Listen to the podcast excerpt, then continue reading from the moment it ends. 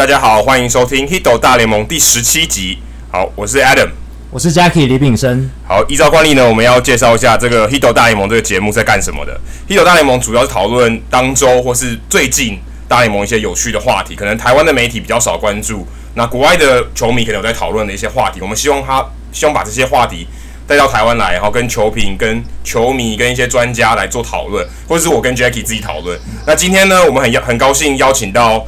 PP 家的体育记者曾博群啊，请博群跟大家打声招呼。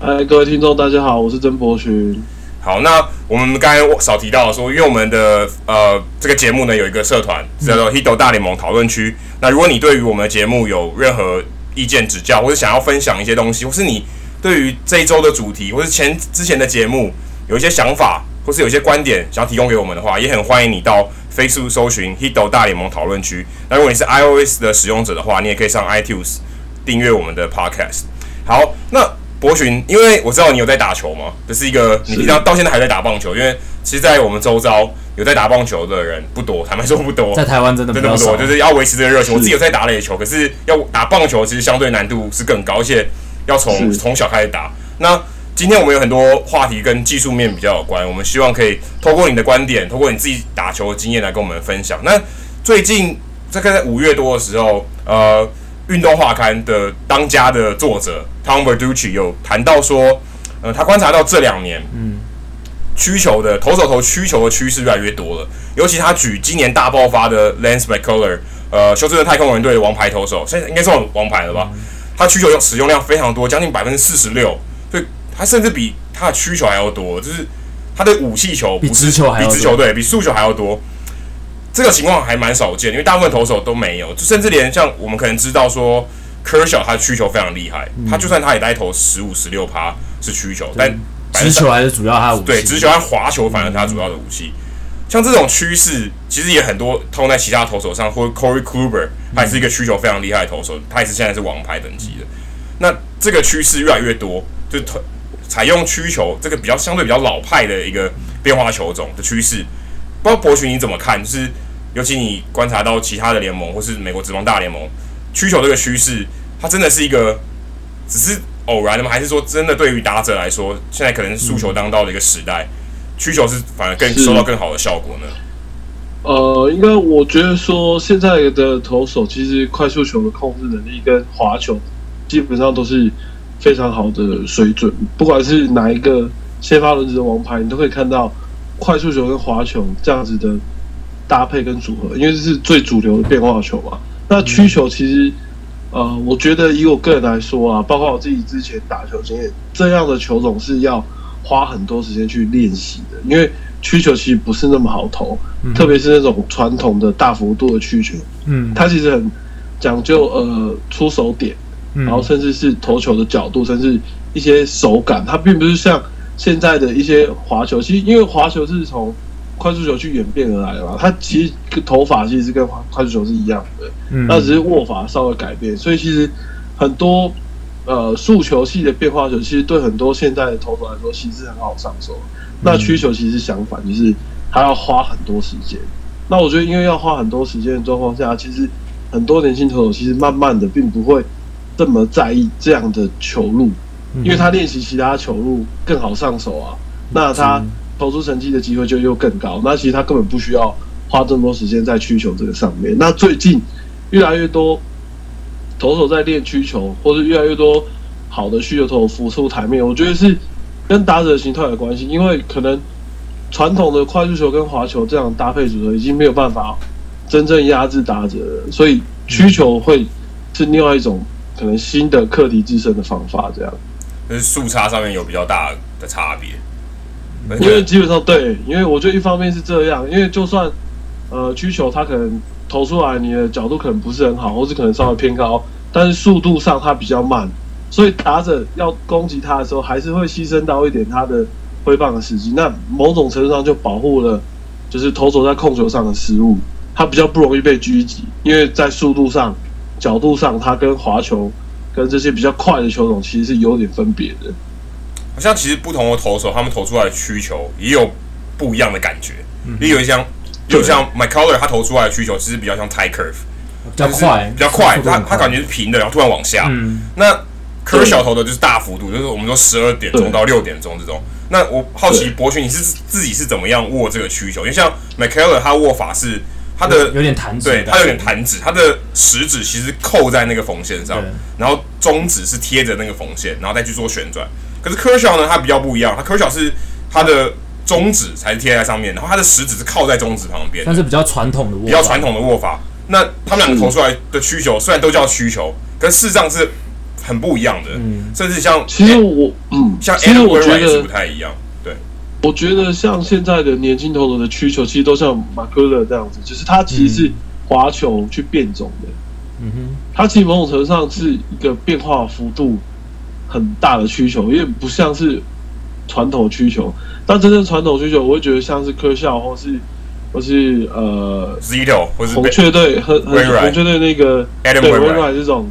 这种比较老派这种，可能十二点钟到六点钟，然后速度比较慢的，大概。七十五英里左右，这种不是太快的快速，不是太快的曲球，这样，我觉得那个才是比较传统，然后比较不一样的曲球。那当然，因为每呃投球方式也在改变嘛，那每个投手他演变出来的方式也不太一样，所以会有一些自己投曲球的方法。那反正投出来的话，打者会死掉，然后就是可以让自己投的成绩更好，其实都是很好的变化球这样。那我很好奇，就是因为大家一般会说变化球比较伤手臂，相较于速球，好好像比较伤手臂。那这样子，大家越来投越来越多曲球的情况下，尤其像 McCullers，他也有伤病的疑虑。那他这样主要的球种是曲球，投将近百分之五十的这个用量，那这样子是不是会造成手臂的负担？还是这其实只是一个迷思呢？呃，我觉得变化球伤手有一个很大的原则就是。在你投变化球的时候，是不是有转动手腕？嗯哼，我觉得这是一个很大的关键，因为通常你在转动手腕的时候，变化幅度会大嘛，那其实对手臂的负担也会大。但其实从一些投手在投变化球的呃出手的方式来看的话，其实是手手腕转动幅度越小越好，包括他在控制上对手的负担上，其实都是比较好的。那呃那个报道里面，我记得他有讲过说。太空人对于他投曲球的方式跟使用量其实有疑虑，包括他之前手臂有伤嘛。对。那其实他们有做有带去给医生做检查，发现他的手腕使用方式，就是他在投曲球的时候，其实跟快速球的时候是一模一样的。嗯。所以基本上他的风险的状况下，应该算是跟投快速球一样，也就是说，并不会因为投滑球呃投曲球，所以让他的手臂负担更大。那我觉得这中间的关键就是。不会刻意转动手腕，因为我们以前会觉得说，哎，要转这个变化球，嗯、要练这个变化球，所以我们的手腕力量要很大。是，但实际上，像现在投，它可以发展出，比如说它可以用手指的力量，或是可能用别的方式来让这个球有变化，可是却不用用到手腕。啊，我觉得这是一些，就是从以前到现在投球，投手在投球进化过程中一个新的发现，这样。好，那像三级棒球也常常会谈到说，太小的小朋友不要给他练变化球，因为像曲球这种，就像我们提到，它其实是很靠手腕来做的。可是有没有可能说，其实这个东西是小时候可以开始练的？或许对他伤害其实没那么大。如果你有正确的，对，像像马卡洛斯那样，像用直球的方式去投，对，会会不会比较好？因为像美国有一个俚语，就是说，当你一定要在刮胡子之后才能投变化球，就代表说你一定要发育到一个程度以后。你的韧带、你的肌肉能比较能负荷这些力量的时候，你才有办法去投这个变化球。其实我想应该没有什么样的投球是不会受伤的。那其实我觉得不管是变化球，或是小朋友，或是甚至大人，嗯，最重要是在用球数的部分。其实不会特别是说哦，你投变化球比较多，你就容易受伤。我觉得还是在使用量。嗯，但因为。呃，对于少棒选手来说，他们其实打变化球经验也没那么多，嗯、所以当只要这个投手他会投变化球，他的成绩就会突然窜起，或者他甚至是这个对上王牌投手，所以他可能会平常的时间就一直在练习变化球，所以导致大家会觉得说，哦，变化球很容易受伤。我觉得其实正确的，呃，应该是说这其中的关键是在练习量。因为你平常练习就会在投嘛，比赛也会投，那如果你又是对上王牌的时候，你就会一直投，一直投，一直投。嗯、那基本上你休息时间就不会那么多，嗯、所以可能你在呃青少棒之前，或者是在青棒之前，你已经累积了一定的伤势。那只要到青棒，或是成绩竞争力往上一拉高，那受伤就会马上爆发。这样，所以其实是反过来，变成说，如果你会投变化球，教练就觉得你很强。所以你很强，你就会多投，你多投你就容易受伤，所以反而是反而是变成这种结果，就是并不是因为投，我觉得是这样，并不是因为投变化球而造成你受伤，而是因为你投完变化球以后，你的载质力变得比较强，然后用量变多，导致受伤。对，那我很好奇，如果今天博学你是一个小朋友哦，算了，不要说一个小朋友，假设你现在可以，你想要成为任何你想要成为的变化球型的投手，你会希望你是声卡球型的，还是说是直球加变速球这种型的，像 Cole Hamels 这种的？还是你希望是呃直球跟滑球型的，像 Mike Scherzer 这种的，还是你希望是像 Mike Collins 这种速球加曲球为主的投手？或蝴蝶球不在我们考虑范围内，你也不是 Darvish，所以你也不会七彩变化球。但如果今天让你选一个特定的球种的投手，作为一个职业生涯考量，或是你任何的考量，你会觉得哪一种投手是比较符合这个时代的？其实我觉得还是快速球跟滑球搭配，什么是符合现在这个时代王牌投手的定义？因为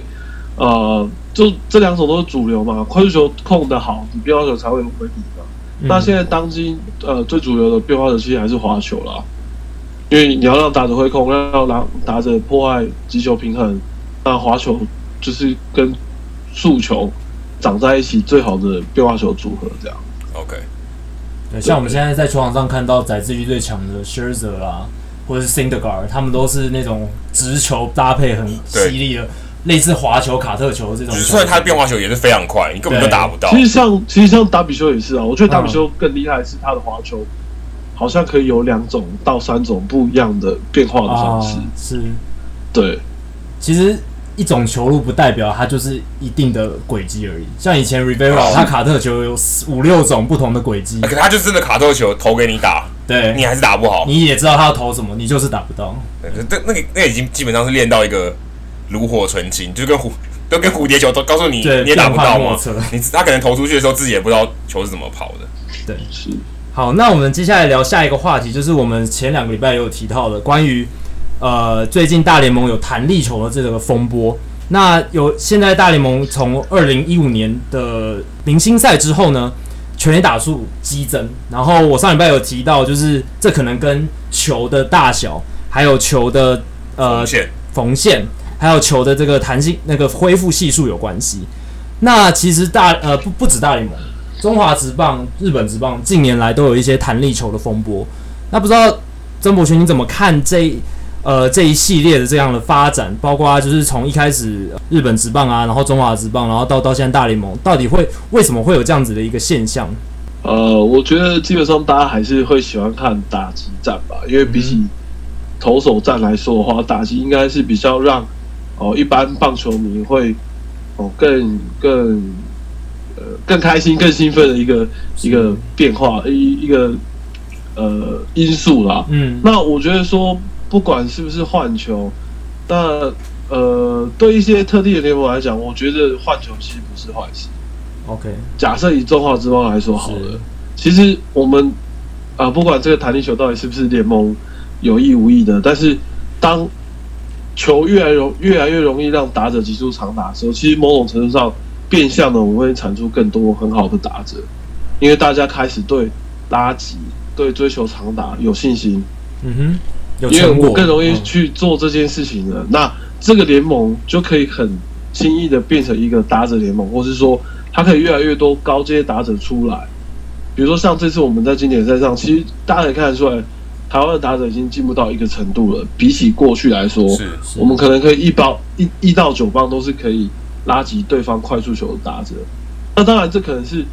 某一种假象，或者是某一种迷失，但是我觉得说啊、呃，对。打者或者对联盟棒球发展，或是观众热门程度，其实弹力球其实不是坏事。那当然对投手来说，投手可能会觉得啊很不公平，或是甚至他们会有一些状况，比如说啊、防御远差，可能他们要弹心的时候，这个东西就会是他们的关键。因为球团就会跟你说，你今年投不好啊，你的防御这么高，那可能这就是弹力球的影响。那某种程度上，当高阶打者变多，或是追求长打者变多的时候，其实我觉得变相也会刺激投手去进步。比如说，当投手发现他的控球跟快速球，或是球速，或是变化球不足以压制这个联盟一般的打者的时候，他就要想办法去提升他的速度，或是他的控球，或是无论什么都好，就是提升他的压制力。那我觉得，如果弹力球可以呃带动这样的效果，或是有这样子的刺激的方式，我觉得其实不是坏事。因为像其实中华职棒去年就基本上可以确定是有弹力球这个对。这个变化，就是他真的球是换的，可导致投手其实完全压不住，等于是防御率只要四以下的投手就是王牌，是。超级巨星。可在大联盟，我觉得反而不太一样哎、欸，大联盟其实是投强的投手还是很强，而且三振率还变高，变高，就其实变成是说打者被三振解决的情况还变多，可是全打全垒打也变多，有一部分的说法其实。他反而推导出的结论，并不是因为球有所变化，而是大家的策略改变了。就击球的，不管说角度或是方式，就我就开强阵嘛，对不对？我每一球都想挥，所以导致我三振也变，就是被三振的几率变多，然后打出全垒打的机会也变多。那也这个可能是一种。所以现在这个也有 Tom Verducci 也有提到一个情况，就是我我现在真的是变成 three true outcome，就是球赛就变成全垒打得分三振。然后就没了，保送，然后安打变得很少，或是小球战术，就是我们说常常推进啊，一些作业策略的情况反而变少，反而刚刚像博群提到的说，如果今天全垒打变多，其实好看，可是因为如果当你只有全垒打，反而也不好看，就是你少了战术的运用，就比赛的一些运筹帷，可以说是运筹帷幄，就教因为考考验教教练的智慧，如果今天上场都是长打，好像也不好看，那。不晓得你怎么看？说如果今天像外面吵那么凶，大联盟对于弹力球说，到底是不是有弹力球？也有人说手指会磨破啊，水泡嘛。到底球有没有改？这件事情或许可以导导导出的推论，其实是击球的策略完全不同的。嗯，我我现在就是追求长打，也许跟刚刚讲弹心有帮助，弹下一下一个薪水有帮助，导致现在大家打众家打者全垒打都非常的多。那不知道博群你怎么看？说，诶、欸，你觉得到底是真的有换球，还是另外一派说法，就是策略改变？我我会觉得，你看像现在很多进阶数据网站，他会把打者的击球速度，然后拉击推击的比率，嗯，然后击球的喷发速度跟强度，嗯，它全部都会计算出来，可以量化。对。那我觉得，当大家开始注意到这些东西的时候，其实某种程度上，他就筛选出一些打者。所谓击球速度很快的，对，拉击比例很高的，是。那我觉得这样子的打者开始变多，他大家开始重视的时候，其实某种程度上，某种程度上就是增加了缺打量变多的一个因素啊。嗯、我会觉得是这样，就是从数据带动的趋势。对对对，那因为喷发速度快，那表示你挥的很快，那某种程度上你的长打可能就会比一般的人多。嗯、那其实像呃红雀队嘛，他。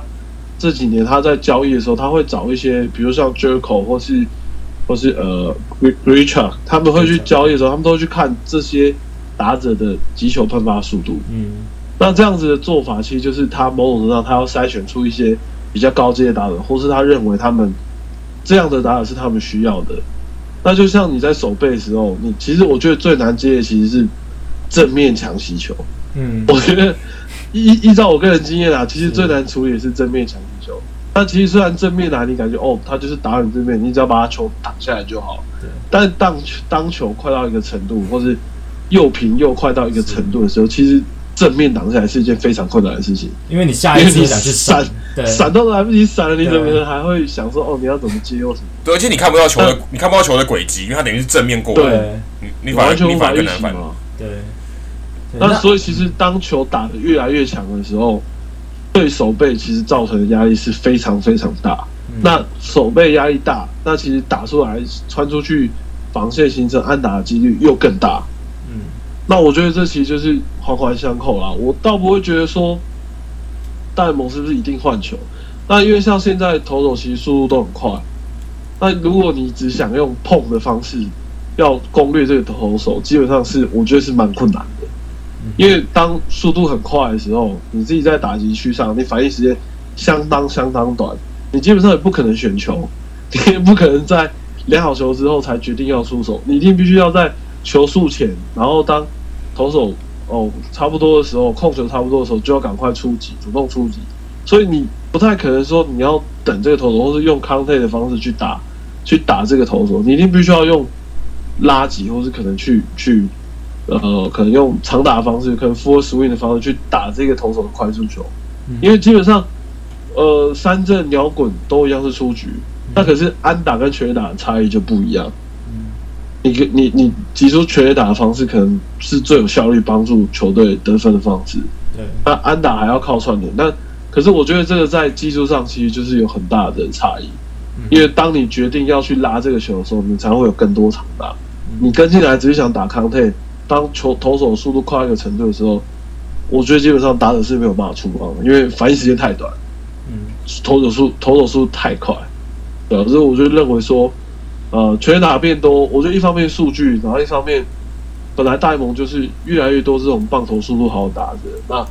每个人都在追求，每个球队都在选棒头速度好的打者，然后进来，他可能可以变成某样的全垒打长打者，不一定是全垒打，是二垒安打、三垒安打这些长打率变多的时候，其实对球队帮助甚至得分，其实都有很大的益助。这样，嗯哼。那刚才呃，博群哥有提到，Adam 也有提到，就是现在棒球越来越倾向 three true outcomes，全垒打、三振跟保送。那其实有很多人就开始怀念起可能大联盟七零八零年代那时候就是小球战术的东西。那不知道博群哥你自己有当球员，也有当球迷，也有在当记者。那你这么多不同的角度去观察球赛，你自己喜欢哪一种风格的棒球？其实对我来说，我自己在场上，我如果当投手，我最讨厌人家点棒，因为真的很，因为这个要时时刻刻的去注意，就是。嗯，场上的状况，然后因为补位啊、跑动啊，其实没有想象中那么简单。是，大家可能觉得在场上看，呃，职棒球员他在移位，他在跑位、补位，嗯，哦，那些速度看起来好像很很稀松平常，但是其实默契啊、练习量都要非常大。我自己印象最深刻的就是我大一那一年，啊，光练习那个投手一垒补位，我就练习了大概半个学期有。嗯哼，因为其实真的很难，因为比如说。打出呃往一垒方向打出去，你就要自然而然重心要往一垒去抖，对，然后要看一垒手接到以后，其实要抛接，然后再踩，还要再看你跟跑者之间的距离不能相撞的话，对，其实那个是不是那么简单的东西啊？不包含包含你的点棒啊，怎么样补位，其实都真的蛮难的。那棒球的话，就我觉得呃有趣的地方也就在这里啊，就是战术的运用，那补位。都是这些，其实我觉得对我来说，我反而会喜欢这些小球啊，嗯，或是一些呃跑垒、积极这些东西，嗯，比起全垒打的话，当然是更好看啊。我我自己会觉得啊，嗯，就是这样子的东西更吸引我。这样，就比赛细节越多，其实它的丰富程度就越高。不然说就打多元化，就打出全垒打就就一分，好像也没什么。然后三个出局都三振，就相对起来就变化比较少。对对。是也，但也有人就觉得说你得分多好看，可是事实上其实是你比赛有一个有点像剧情，嗯、对不对？你有不同的变化，才有办才有办法吸引大家一直看下去。因为现在大家在讨论说比赛精彩度不足，因为太长了嘛。可是如果你有很多不同的变化，就是说点啊，当然不是说鼓励大家点，就是你有不同的战术的运用。相对起来是比较好看，就是大家会有一种比较紧张，不能说每一个人都打出全垒打，比较紧凑一点，感觉好像下一个人每一个人都打出全垒打，这样有什么好看的，对不对？是每一个人都是怪物，对对对，都好像在打全垒大赛一样，就不好看。那其实像不过当嗯，不过当然，我觉得那个部分可能是球赛部分啊。但但，你在你是职业球员，或是你是呃棒球员，你追求的东西就是投越快，打越远，跑越快。其实大家都在追求。那样子的投打的机制，我觉得这倒无可厚非啊。是，只是在球迷的角度可能会觉得说，哎、欸，我们可能要多一点变化啊，或者有一些不一样的东西，可能会比较好看这样子。就是比较多层次啊。嗯，那也也让教练有一些发挥的空间嘛，对不对？不然教练对，就每个全垒打玩什么好玩，什么好战术，对不对？那像我们提到战术，还还有最近大联盟的调度，现在其实大联盟，我我我个人觉得大联盟现在教练越来越重要，因为调度现在因为大家分工分得很细，其实。调度变得非常重要。对，这个整合那个战力，尤其是季后赛的时候，高张力的比赛，像现在现在季后赛几乎可我可以百分之百确定，季后赛几乎就是拼牛棚。嗯，谁在后半段有机会锁定，不要让你逆转，你就有机会赢球，你的赢球胜面就比较大。那像去年大家可以看到，Andrew Miller，对，印第安人队的克利夫兰印第安人队的，可以说他基本上不是终结者，可是他是最强的牛棚投手，他只要把他压上去，那一局几乎就可以锁定。那像这种做法，他像 Terry Francona，他不见得一定要在第八局。就是 set up man 的时候拍他上场，他可能在第七局有危机，甚至第六局有危机，就就压他上去。我就是要把这个出局数拿到。这种趋势其实越来越多。他 Cody Allen 他原本要第九局上，他可能拿到第八局来用。我就是要解决你的右打者。像这种使用投手的方式越来越不一样了。坦白说，现在他牛棚投手可能就真的是上来解决那一局，甚至他可能是 dirty inning，就是他上来解决垒上有人的情况，就让你就让你做这件事。或者像 Kenley Jansen。投个三局的也是有，对，但是这都已经有点跟传统，跟对以前我们说分工的传统有点有点不太一样，就是我没有那么七八九就一个一个一个上，像以前皇家队那样一个一个上，没有，现在没有了。我我不管，我只要最重要时机我就压最重要的人上去，我就是要把那个情危机的情况化解。不然不知道博群，你平常在看球赛或是你自己在打球的时候，这些投手的调度你是怎么看？这些做眼镜的，我觉得有危机的状况之之之下啦，嗯、我觉得叫上来的牛棚其实应该是那一支球队里面最强的后援投手。嗯，我觉得最强的后援投手并不是 closer，而是 closer 之前上来的那个 setup man，我觉得是最强的。嗯、其实大家可以想象一下，就是我觉得有时候，比如说六七局那满垒或是有危机的时候，大家一定会先叫上来是 setup。然后是他们让这个呃局面过了以后，九局才让终结者上来。嗯，当然会有一点做法不一样，但是其实我觉得过去大家会一直觉得哦，closer 很重要，closer 很重要。可是我觉得反而 closer 之前的那个投手，他的压制力跟三振能力要比终结者还要强。嗯，要比九局上来那个还要强。就处理危机的人，我我觉得，比如说像杨基，好了，在他们签下 Chapman 之前。呃 Betances 我觉得其实比 Miller 的三振能力跟危机处理能力还要厉害。嗯哼，所以你会看到他一直在出赛，一直在很重要的时候上来，过了以后，危机过了以后，才是让 Miller 把后面这个局数收掉这样。那我觉得其实这个这个观念，我自己觉得说，其实这个七八九呃，应该说八局上来这个投手，或是有危机直接上来这个投手，其实反而是整场球赛的一个。牛棚里面的一个关键，所以挥空率啊，或者说好球率，对一个投手来讲，尤其是后卫投手来讲非常重要。就像刚刚前面大家说的，为什么 Rivera 他可以用一颗切球走到底，或者说为什么这样子只有一种球路的投手可以生存？嗯因为他上来他就是这个跟你对对决，他没有其他球种了，他也不需要其他球种，他只要这个局半局把这个东西收掉。他的任务就达成了，所以再多的球都对他没有用。他只要有一种，然后控制的能力很强，然后斗气力，打者就算知道他会投这个球，也还是打不到，那就成功了。所以我觉得在后援投手上，应该是说这样子单一球种的后援投手越来越多以后，他可能会改变后面后半段局数的生态。比如像 Miller 的滑球，大家都知道非常犀利，嗯，或者 Betances 的的他滑滑曲球。嗯。练习大家都知道，那就是他一上来，他就是一直这一颗球，像呃像 Wade Davis，他现在也是也是切球嘛，其实他上来也是一直投那个一直投那个球，然后跟 Kenley Jansen 也是一样，他就是一直投那个球，一直一直投那个球，所以我觉得大家都是做一样的事情，所以当这样子的投手越来越多的时候，他可能不需要嗯太多的顾忌，比如说要分工或者什么不用，他可能。一颗球，他就可以把这个半局用很精简的方式收尾，这样。可是我很好奇的是，就是有一些球员他会说，我就是只能投某一局。就是我有看过一些访谈，像 Chapman，他他就跟教练说，他只能大大部分就是只能九局。他不喜欢 dirty inning 上场，他不喜欢垒上有人的时候上场。对，或者像我还有听过 Glenn Perkins 双城队以前的终结者的访谈，他也说，他虽然相信就是数据派的这些说法，但是他自己还是。以球员的身份出发，觉得有些球员他真的心态上，他就是一定要给自己一个定位，他没办法说，我今天就是要可能在某每任何一局都上场，他就是一定设定好，说我今天就是八局就是八局，今天九局就是九局。那博群哥，你有打过，就是自自己也打过球员，然后你自己怎么看？以球员的角度出发，到底有没有所谓这种心理定位这种事情？我觉得有诶、欸，因为心态上，你接受到这样的指令，你就会觉得说，哦，第八局就是我的局数。嗯，那在第八局之前，我可以把自己准备好。但是场上有危机的时候，说实在话，要准备好自己非常难。对，因为你根本不知道什么时候你要上去，或是你要上去的时候，你的手是不是已经热开了？是。但是你可以知道一件事情，就是你上去了，你马上就是要面对这些危机。对，我觉得这是最困难的，尤其是在中继部分最难调整的地方就在这边。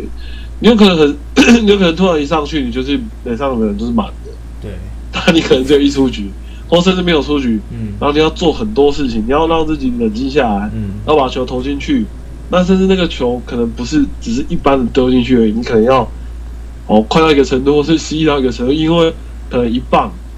这个比赛就扭转了。对，那我会相信他们这样的说法，其实对自己在准备上，或是心态上一个重新的局数，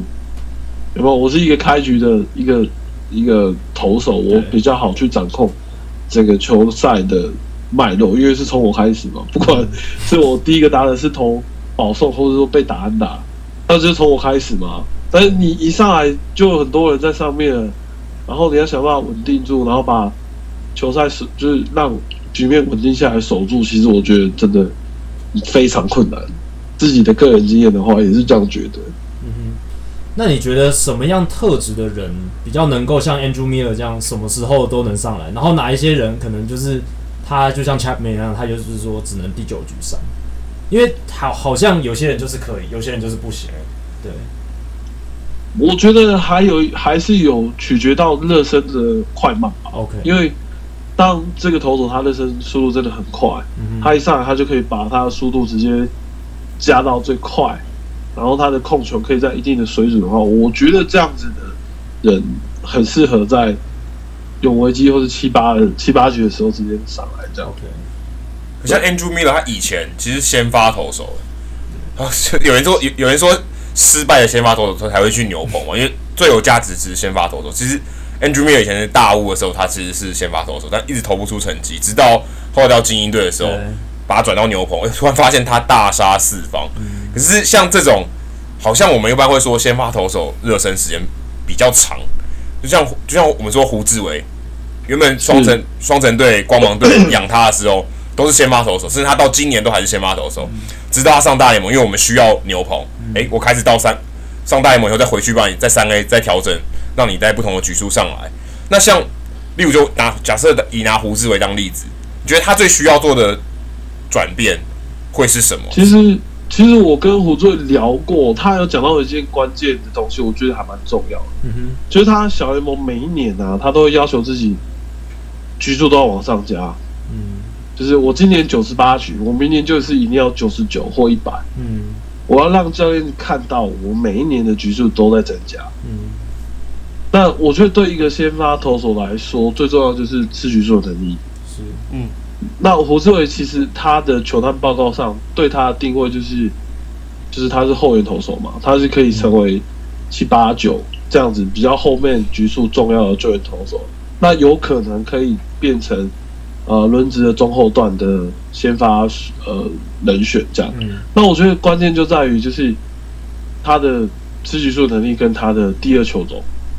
很多投手他其实没有办法投先发，原因就是。第二球种不足，然后体力不足，嗯哼，然后他他需要花很多时间在处理打者，他可能前三局可以投很顺，因为打者对他不熟悉。可一轮过后以后，当打者发现他的球种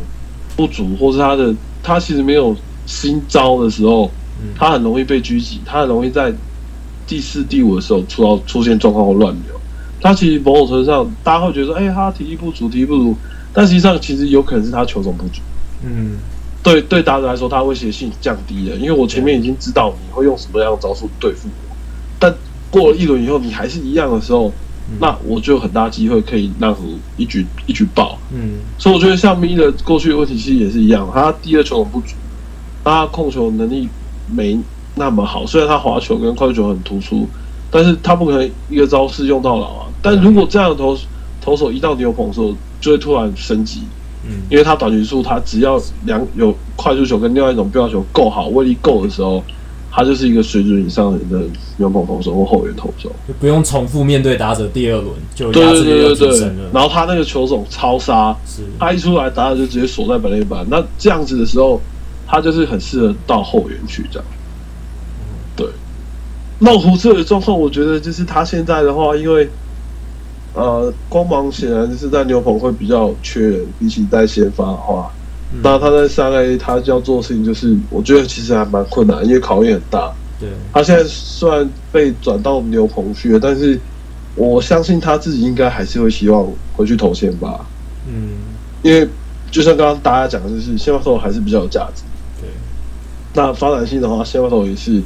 比较高，所以像他的变速球的评价一直都很高的原因，就是因为。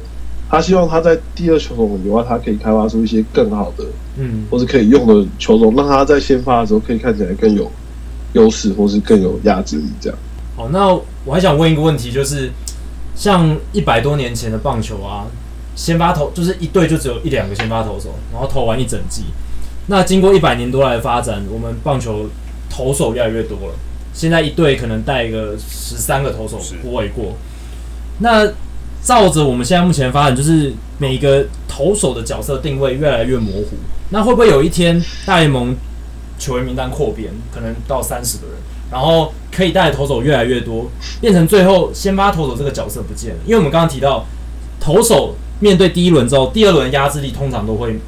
马上变弱，大部分的情情况是这样。因为打者会适应，对，打者会适应。那会不会变成说以后都是投手车轮战的模式？哎，我一二局就派一个投手，三四局就派一个投手。那先发投手这个角色就消失了。国勋哥，你觉得会不会有这样子的发展？maybe 一百年后，其实其实大家在经典赛上面，其实你就可以看出来这样子的趋势哦。我觉得，其实，在经典赛就是一个缩影。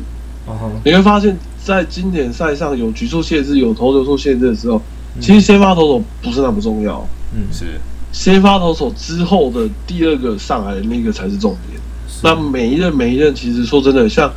你看，其实每一个国家都在选。如果说韩国或日本，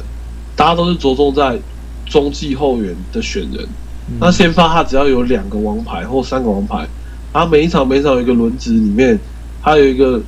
王牌等级的投，他可以有一个两局五十分，把局势前面局数稳居稳定以后，让后面的中继投可以慢慢的顶上来，是，那就完成所谓的车轮战。嗯，那其实就这个。这样子的模式，虽然呃，我觉得有点呼应你刚刚这个问题，就是先发投手的呃依赖性降低以后，反而提高就是对中继后援投手牛棚这边的的呃吃重程度。对，那我觉得就是就是经典赛就是一个很好的范例，就是怎么样使用你的后援牛棚，怎么样使用投手车轮战，然后把先发的因素降低。虽然他们原本第一是希望。哦，投手不要在春训期间有这么大的投球负担，保护投手。但我觉得某种对我觉得某种程度上，其实就是有一种变相这样的感觉啦。我自己的觉得，呃，我自己的想法哦是这样。可是经典赛算是短期赛事，我觉得他拼这些投手全倾巢而出是很合理，因为像明星赛的感觉。可是如果是长期的比赛，就像我们一百六十二场，然后带十三个或或者剩十五个投手好了，嗯、这种方法还可以运用吗？就是。我真的要操这么多，我觉得很难嘞、欸，我觉得真的很难。嗯，因为就像讲，一年打这么多比赛，一个像现在呃普世的先发价值，就是他一年至少要吃下大概二十八到三十场先发。是，那投局数可能大概一百八十局左右。对，才是一个到两百局。对，甚至到两百局是一个好投手这样。对。但我所以我觉得说，你看一个轮子里面大概要，如果以投一休四的话，需要至少五个，嗯，五到六个先发投手。所以其实。为什么很多呃工作嘛，他还是有工作，然后甚至他薪水不低的时候，其实你就可以知道市场需求度是在的。对，总是有人把那些局数消化掉。对对对对对，当一个可以投两百局，然后三十场先发，他可能防御率不那么好看的时候，我相信他还是可以在大联盟找到工作，然后有一个不错的，也许有一些复数点合约。我觉得就是这个部分，就是至少现在来看。也许未来也，我觉得未来要变动，除非呃赛制有改变，嗯，可能局数变短，或者可能场次变少。但我觉得场场次变少的话，也是有点难的，不太可能。因为如果以商业性质的走向的话，不太可能缩减场次。嗯，因为它等于营收就变少。对对对，所以我觉得那完全不知道 财路。对，我觉得应该还是要，如果应该要还是蛮难的啦。如果先发投手要要变成这个样子的话，我觉得还是还是蛮难的。基本上现在还是希望先发投可以投到七局左右。嗯哼，因为像以今天红袜比赛啊，Chris Sale 其实他呃七局过后他已经用球数已经破百了。对。可是那个红袜的教练团还是让他第八局继续上来投，他投到八呃八局两出局，等于七点二局的先发，然后他直接让终结者红袜终结者接手这样子。所以其实其实他们还是希望说，如果能先发投能挨到让终于投呃让终结者直接上来，其实是最好的状况了。就比如说八局先发投八局，然后九局直接终结者打卡上班这样子。这应该是他们觉得最好的结果。好，那我们今天时间差不多了，非常感谢呃 PP 加体育记者曾博群来跟我们聊这么多棒球技术面的相关话题，然后也很感谢你提供很多球员的观点给我们，还有我们的听众这样子，谢谢，谢谢谢谢大家。好，接下来进行我们例行的球场单元，Adam 今天要带我们去哪一座球场？上礼拜我们没有介绍球场嘛，在 Louisville 介绍博物馆。对啊，但是其实最近的城市，应该我们刚才之前去过，剩下应该就是芝加哥，其实最近。不过因为赛程的关系，我后来先到了明尼苏达，所以我们今天要介绍的是双城队的 Target Field。那 Tar Target Field 其实是我觉得球场本身的特色还好，可它有一个我觉得很特别的地方是，这个球场呢，它在二零一零年完工，可是。这个球场它原本旁边就是一个空地，就什么都没有。可是这个当地的的市政府呢，就建了一条，刚好把这个捷运延伸到它的门口。所以这个球场 Target Field 呢，它是它应该是我去过大联盟三十个球场里面，它的门口就直接切到月台的，就等于你一出来就可以直接上车，非常方便，非常非常方便。它是它是轻轨的，所以这是一个非常特别。它在它的左外野的地方，一出去就可以直接上车。一等于你一下车也可以直接进到球场，这是可以说是非常特别的一个设计，因为它其实像台湾，你看说大巨蛋，嗯，其实就没有相对起来就没有那么方便，因为它的地铁在下面，而且你要走一段才会到，才才会才才会到捷运站嘛，或是任何的台湾现在的球场也没有这么方便的这种规划。那当初他们在设计的时候，就为了这个球场，把他们的线延伸到那边，那是一个非常非常可以说是亲民，而且也对大家。怎么样？看球是更便利。对，我觉得蛮重要的，要有大众运输，那个 access 越方便，才会越多人想来你球场。你如果虽然美国大部分都开车啦，但是我觉得你在都市里面，如果可以用大众运输，是最对。对，因为 Target Field 其实算是在都市的边缘，它基本上还是都市，还不是郊区，还不是在一个捷运很很远很远的地方，它基本上是呃，算是就像南港一样，是或是昆阳这样，嗯、算是相对离市区还比较近一点，还不是到汐止这么远，对所以。它其实还算是一个市郊，就是边界的一个球场，所以它很需要这些大众运输，把呃把球迷从带到市区或带到郊外去的。那除此之外呢，我觉得 Target Field 还有一个很特别的地方是，它的门口它的 gate 不是一二三四五，也不是 A B C D E，不是这种什么流水号传统的编号，它不是，它是为了纪念球员，所以当你在它最主要的门口叫做 Target Plaza。这个是一个他们的广场，叫标靶广场。嗯、那个那个入口呢是 Gate Thirty Four，是 Gate 三十四，它不是一二三四五哦，是三十四。为什么呢？为了他要纪念双城队算是传奇之一，Kirby Puckett，对，很有名的，很有名的中外野手。可是诶，可以可以蛮妙。可是那个 Plaza 其实在右外野，我觉得有点妙。他怎么没有把它放在？可以再配合一下。对，就是中外野的那个入口，其实也是为了，也是也是用球员命名，是 Killer Brew 的。嗯，所以。我不知道为什么还要放在右外野，但是 anyway，他把最重要的入口是用 Puckett 的，呃，那剩下的五个入口也都是有各自的球员的名字，例如说，呃，左外野是六号，是为了纪念 Tony Olivia，然后 Center Field 刚才我们讲过是 Killer Brew 然后 Target Plaza 是 Puckett，Right Field 就是右外野呢是 Rock Carew，然后就也是天使队的，也是他，他是双城队也待过，天使队也待过，那如果是本垒的话是十四号，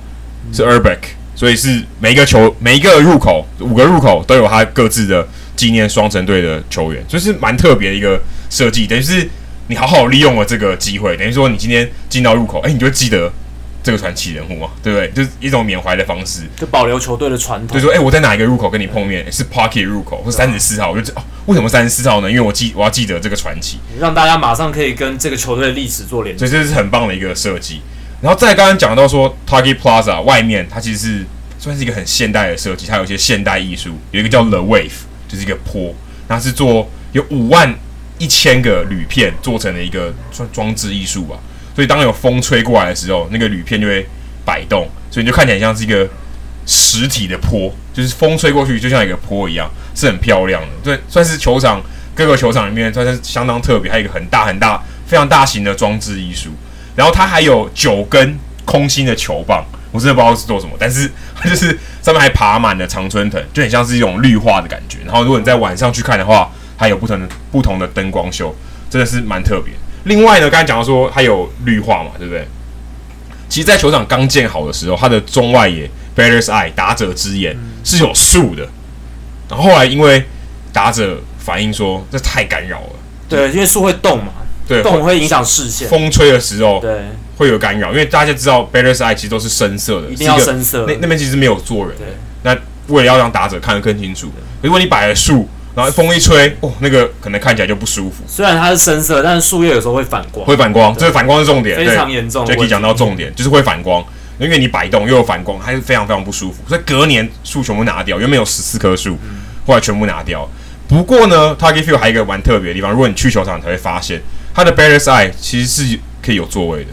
是有一个八，是有一个算是高脚椅的座位，所以你可以坐在那边吃东西，然后从 Batter's Eye 就是你可以从你看电视转播中外野那个方向看出去，是很特别。其他球场我基本上没有遇过，在 e e r Side 可以有座位，因为可能球球员看不到，对，应该是确保可以。不要干扰球。它是一个很小很小的缝，是一个很小很小的缝，但你可以坐在那个缝，然后头、啊、头看出去，嗯、所以其实是一个还不错的角度，因为你可以从你可以正面看到捕手的手套，这个角度通常是棒球场很少见，通常是不太有这种机会可以看得到，除非你是外野是那种草皮的，就草皮的座位没有，因为它没有 Eye，嗯，才有这种机会，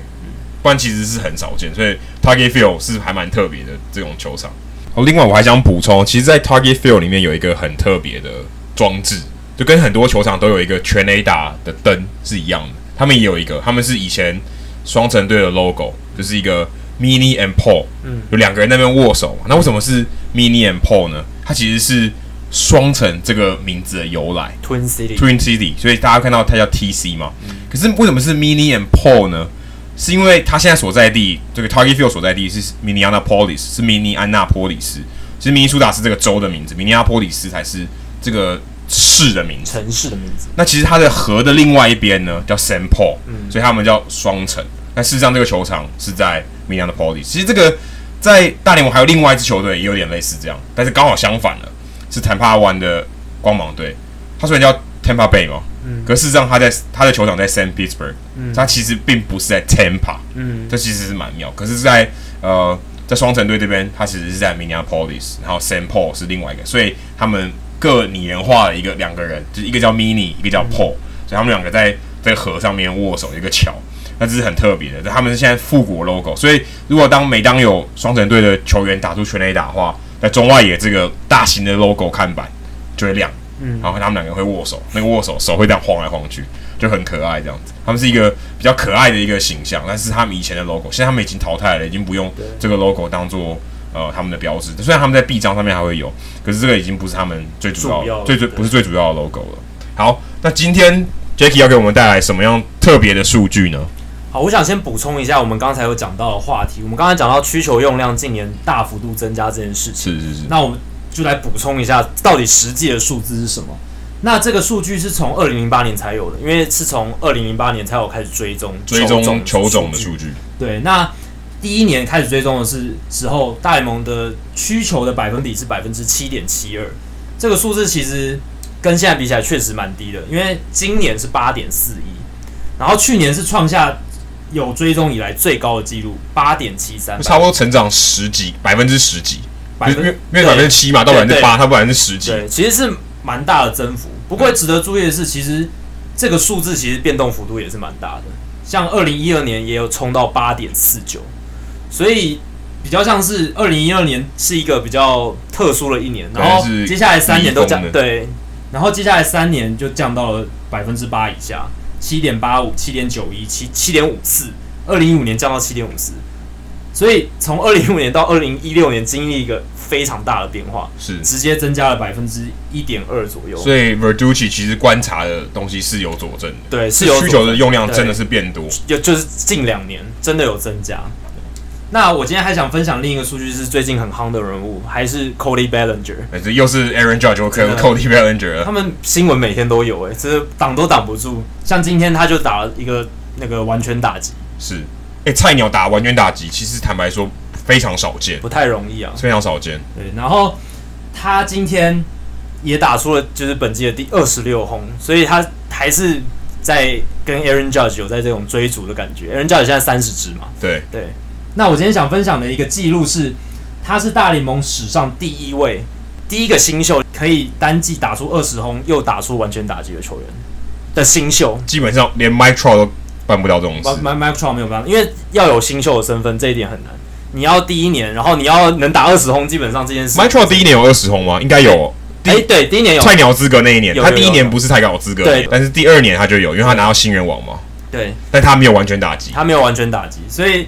这除了要有。呃，你要在大联盟时间够久，你还要有机运，因为打完全打击不是你想打就让。今天完全打击，其实大家如果仔细看，最后那三连安打，其实 Stanton 帮了他忙。对，因为他要扑，就是他想要他想要跑接，判断不太好，所以就等于送了他一支三连安打。所以他等于是用很轻松的就跑，几乎就很轻松就到三垒了。对他，他也没有滑，就没也没有说很很很很接近的 play。这其实那球真的是蛮有运气，因为他如果 Stanton 好好接，让他落地。不要用跑动，不可能到三垒，就顶多二垒而已。虽然说 Bellinger 他是那个大联盟新数据 Spring Speed 里面非常评价非常好的一个跑者，就是速度非常快。那那一球也不太可能。对，但是就算是那样子，那一球他要跑到三垒，如果 Stanton 有处理好，是是很困难。是那球其实也就是在他旁旁边，他其实可以，他其实可以不用去追那个球，就在后面等着。